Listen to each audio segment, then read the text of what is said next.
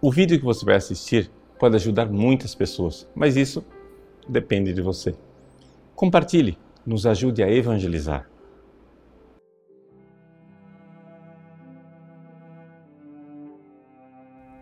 Em nome do Pai, e do Filho, e do Espírito Santo. Amém. Meus queridos irmãos, o Evangelho de hoje conclui o Sermão da Planície de São Lucas, no capítulo 6. Esse Sermão da Planície é um paralelo com aquele Sermão da Montanha famoso de São Mateus, capítulos de 5 a 7. E São Lucas conclui da mesma maneira que São Mateus conclui, falando daquela parábola de Jesus, é, que nos mostra que precisamos colocar em prática essas palavras que nós acabamos de ouvir. É a parábola do homem que constrói a casa sobre a rocha. Ou seja, se nós realmente ouvirmos a palavra com fé e a colocarmos em prática, estamos construindo a nossa casa sobre a rocha. Mas o que é que isso quer dizer é, no mundo espiritual, na nossa realidade espiritual? Como é que funciona tudo isso? Veja, Jesus está pregando o Evangelho. Ele está aqui se apresentando para essas pessoas Ele é a palavra. Ele é a palavra de Deus, ele é a verdade de Deus e nós precisamos acolhê-lo e acolhê-lo com fé. Você se lembra como é que funciona a fé? A fé funciona assim. Eu tenho dentro de mim uma palavra de Deus. Todos os seres humanos têm isso. Quando Jesus lá fora, ou um pregador, ou um santo, ou um livro que você lê, traz até você a palavra de Deus desde fora, externa, a revelação externa, ela faz ressoar dentro de você uma revelação interna. E você começa a ouvir aquela palavra como se você tivesse esperado ela desde sempre. Ali você crê. Ali existe o ato de fé. Nesta pregação, Jesus está realmente dizendo essas coisas que estão sendo recebidas pelas pessoas com fé. E as pessoas estão crendo mas é necessário crescer nessa fé. Por quê? Porque se eu simplesmente creio e acho que já está bom, eu ainda não experimentei a fé nos que ela tem de mais profundo.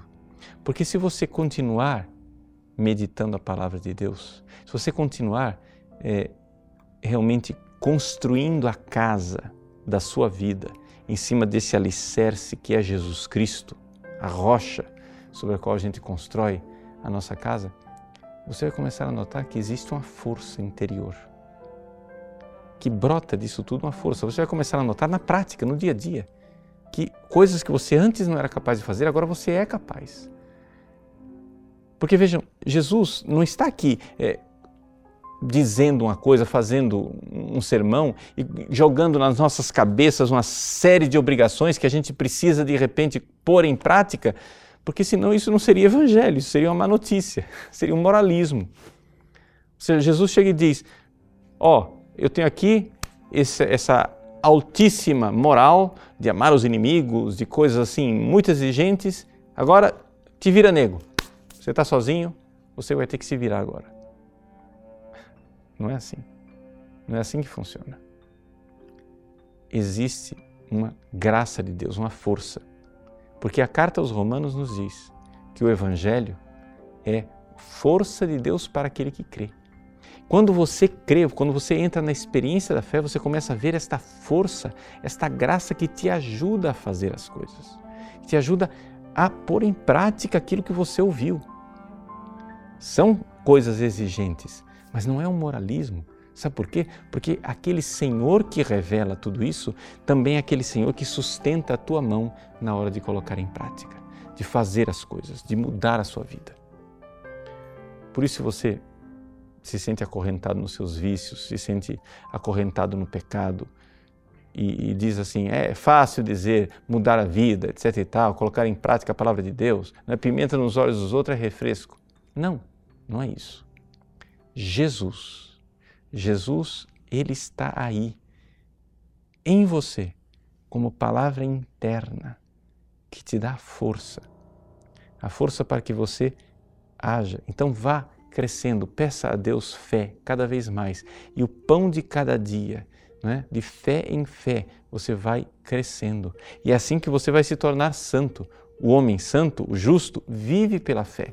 A fé vai crescendo e vai fazendo você realmente agir de forma diferente. Até que finalmente nós possamos dar o fruto das boas obras. Como diz a carta de São Tiago no capítulo 3. A fé sem obras é morta. Então, como é que você vai fazer para dar o fruto das boas obras? Comece uma fé viva de encontrar em Jesus a força que vem do alto para poder amar a Deus como Deus amou você. Deus abençoe. Em nome do Pai, do Filho e do Espírito Santo. Amém. Gostou do nosso conteúdo? Pois bem, o nosso site faz questão de ser um eco da doutrina católica, do magistério de sempre. Muitas pessoas escrevem para nós diariamente dizendo que mudaram de vida, dando seus testemunhos.